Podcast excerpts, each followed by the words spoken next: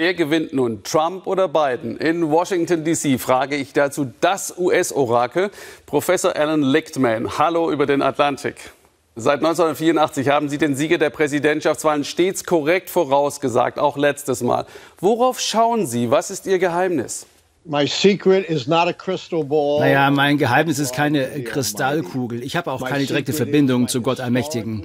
Nein, ich äh, basiere meine Aussagen auf historischer Perspektive. Ich nenne das die Schlüssel zum Weißen Haus. Und bei diesen Schlüssel geht es nicht um Umfragen, es geht nicht um die Expertenmeinung, es geht nicht um tagesaktuelle Ereignisse im Wahlkampf. Nein, meine Schlüssel betrachten das große Ganze.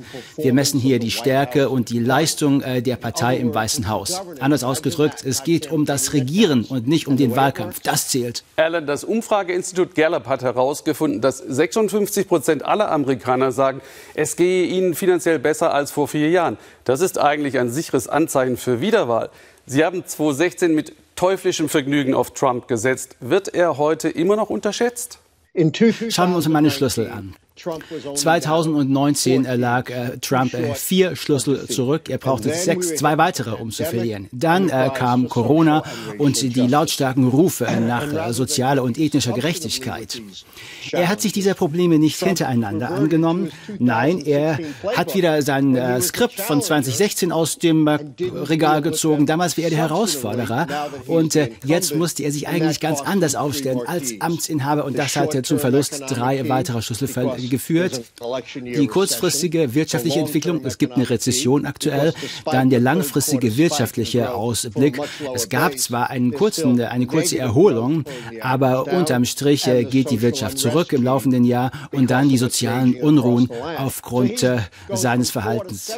Also, äh, jetzt nicht mehr nur vier, er wird sieben Schlüssel verlieren und es war noch niemals so in der Geschichte der Vereinigten Staaten, dass es so eine starke und abrupte Abkehr ergab von der Partei im Weißen Haus und zwar innerhalb nur weniger Monate.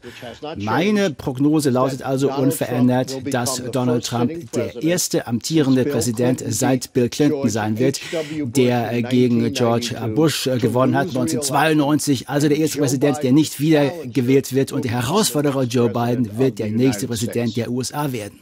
Alan, um es noch einmal zusammenzufassen, wer kriegt diesmal die Schlüssel zum Weißen Haus?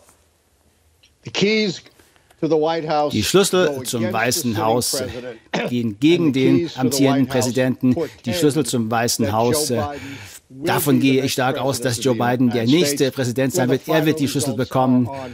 Die äh, Schlussergebnisse werden wir vielleicht äh, nicht in der Wahlnacht haben. Das ist egal. Äh, Trump mag seine Wahl auch nicht, äh, seine Niederlage auch nicht eingestehen. Das kann gut sein. Aber wenn die Stimmen endgültig ausgezählt äh, sind, wird Joe Biden eine Mehrheit bekommen und er wird im Januar der nächste Präsident der Vereinigten Staaten sein, trotz aller Beschwerden und Tränen des Herrn Trump. Danke nach Washington.